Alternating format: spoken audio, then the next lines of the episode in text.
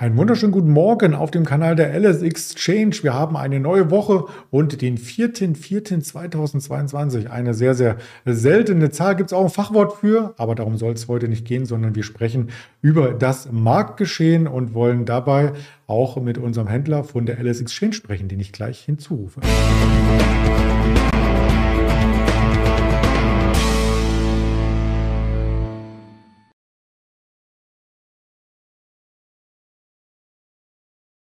Vorab der Blick auf die Themen. Ein volatiler Wochenstart ist schon hier geschehen. Den werden wir kommentieren. Bayer bringt positive News in den Handel. Auch die Aktie kann nach oben gerade drehen. Delivery Hero mit einem großen Gap und einer neuen Finanzierung. Und genau das wollen wir hier entsprechend noch einmal aufbereiten. Und dafür habe ich mir Verstärkung geholt, nämlich den Stefan, den ich recht herzlich begrüße hier im Studio in Düsseldorf. Hallo Stefan. Hallo Andreas. Ich hatte es schon eingangs gesagt, der Markt ist volatiler zumindest, als es am Freitag den Anschein hatte, denn da hatten wir nur eine Bandbreite von 100 Punkten. Die haben wir ja heute fast schon vorbürstlich äh, gehabt und ja, die vorbürstlichen Hochs waren schon über den Hochs vom Freitag und jetzt sind wir sogar unter den Tiefs vom Freitag. Was denn da los? Ja, zunächst ist der Markt gut behauptet gestartet. Ähm, gestützt wurde er durch die Rallye ähm, der Technologiewerte in Hongkong. Und zwar zeichnet, es hier, zeichnet sich hier eine Entspannung im Streit zwischen China und den USA um die äh, bilanzielle Überprüfung ähm, chinesischer Firmen mit einer Zweitnotierung in den USA ab. Ähm, da sinkt wohl das Risiko ähm, eines möglichen Endes ihrer US-Notierung und äh, die US-Börsenaufsicht, ähm, für die wird es einfacher, in die Bücher der chinesischen Unternehmen zu schauen. Das war auf der Positivseite, deshalb sind wir heute Morgen relativ ähm, fest gestartet. Ähm, ja, andererseits bleibt die Lage natürlich relativ labil, weil ähm, es werden ja wahrscheinlich dann diese Woche neue Sanktionen ähm, beschlossen gegen Russland.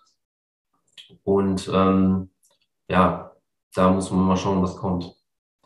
Das heißt, das größere Bild ist noch relativ uneinig. Auch dazu habe ich einen Chart mitgebracht. Übergeordnet sind wir jetzt an den Tiefs der Vorwoche. Die haben aber erst einmal gehalten. Der aktuelle Blick auf den Markt sagt schon wieder 14.400 Punkte. Also vielleicht begleitet uns die Range, die wir in den letzten Wochen seit der FED-Sitzung gesehen haben, auch noch ein Stück weit weiter. Könnte gut sein, auf jeden Fall. Aber ich meine, also momentan kann ja wirklich ähm, jede Minute irgendeine aktuelle Meldung kommen aus Russland von der Sanktionsbasis. Ähm, wir haben eine relativ hohe Inflation, da muss man jetzt auch schauen, wie die EZB weiter vorgeht. Ähm, ja, also ziemlich viele, ziemlich viele Faktoren. Ja, also Makroökonomie im Blick und auch Geopolitik, aber davon auf eine andere Ebene das Gespräch gebracht schauen wir natürlich auch auf Einzelmeldungen. Und da gibt es zwei DAX-Werte mit Fantasie heute am Morgen. Die haben wir beide mitgebracht und beginnen mit der Delivery, nein, mit der Bayer. Jetzt habe ich schon fast verraten. Mit der Bayer beginnen wir. Die Aktie kann sich vor allem in den letzten Wochen sehr stark auf der Oberseite entwickeln und heute mit einer News nachlegen. Genau, Bayer ist relativ gut gelaufen ähm, in den letzten Wochen und heute auch ähm, über 2% im Plus. Und ähm, hier gab es positive Studiendaten zu dem äh, Medikamentenkandidat, ich hoffe, ich spreche es richtig aus, Asundexian. Und ähm, ja, die haben die Aktien jetzt auf, eine, auf ein neues Hoch seit 2020 getrieben. Ähm, mehrere Analysten äußerten sich hier positiv. Das Mittel ist ein sogenannter ähm, Faktor Xi-Hämmer ähm, ist eine junge Wirkstoffklasse, von der sich Experten geringere Blutungsrisiken als bei aktuellen Blutgerinnungshämmern versprechen. Und ähm, ja, dieser Xarelto-Nachfolger gilt als potenzieller Blockbuster. Ähm, Ergebnisse sind sehr wichtig für, für Bayer, weil der Patentschutz von Xarelto in den kommenden Jahren ausläuft. Ähm, Genau, es gab eine Phase 2b-Studie und hier gab es halt ähm, positive Ergebnisse bei Patienten mit Herzrhythmusstörungen und dem Risiko eines Schlaganfalls. Und ähm, ja, das neue Mittel zur Thromboseprävention hat sich hier wohl äh, gut geschlagen. Ähm, Analysten sehen hier ähm, Chancen, dass im Fall einer Zulassung äh, der Wirkstoff ein noch größerer Erfolg werden könnte als der ähm, als Xarelto ähm, weil es aktuell auch ohne Partner entwickelt wird.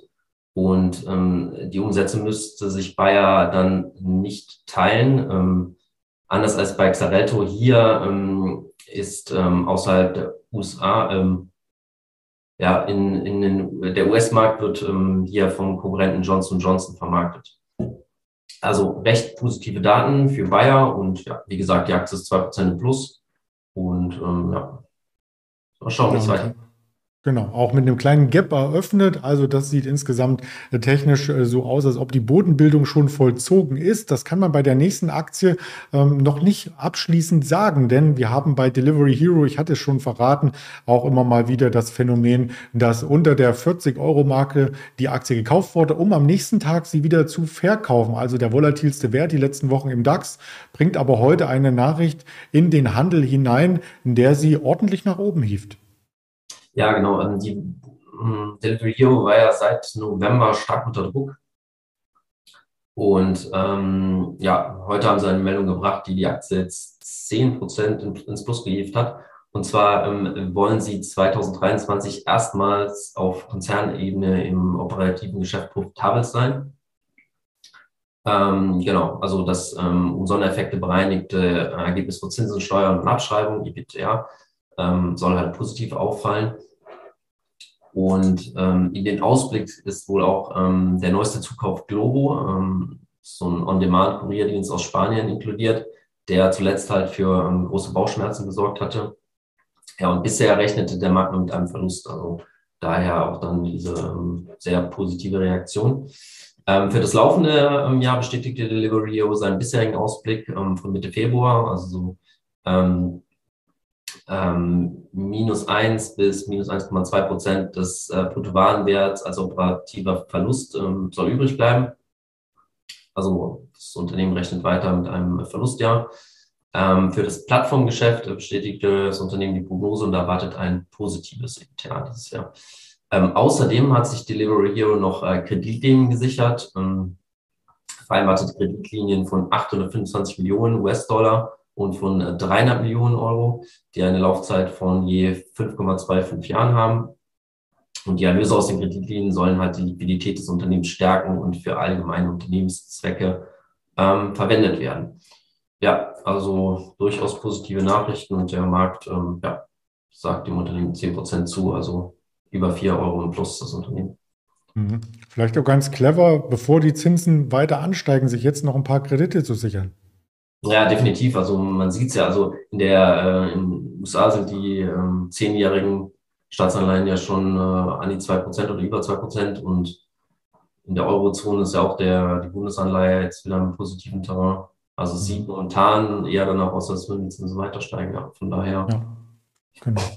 Was das für Auswirkungen auf andere Unternehmen hat, das zeigen wir ja jeden Tag an den Geschäftsberichten. Das erste Quartal ist schon vorüber, aber es gibt noch einige Unternehmen, die als Nachzügler melden, beziehungsweise ein abweichendes erstes Quartal oder auch viertes Quartal vom letzten Jahr haben. Und da gibt es in dieser Woche beispielsweise noch Levis oder Tilray.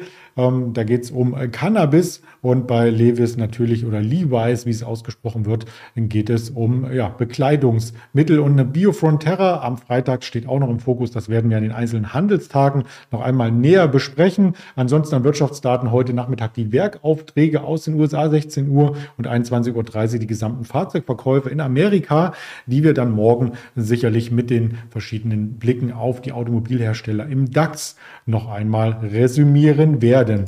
Das Interview wurde aufgezeichnet, gibt es auf YouTube zu sehen. Weitere Informationen auf Twitter, Instagram und Facebook. Wir würden uns über einen Like sehr, sehr freuen und die Hörvariante gibt es natürlich auch. Da sieht man leider die Charts nicht, aber man bekommt den ganzen Impact vom Stefan hier auf dieser Spotify, Apple Podcast und Amazon Music noch einmal dargeboten. Ganz lieben Dank an dich für deine Inspiration zu den beiden Werten und zum Gesamtmarkt. Dann wünsche ich dir eine aufregende Handelswoche. Ja, vielen Dank. Bis bald. Danke. Ciao. Ciao.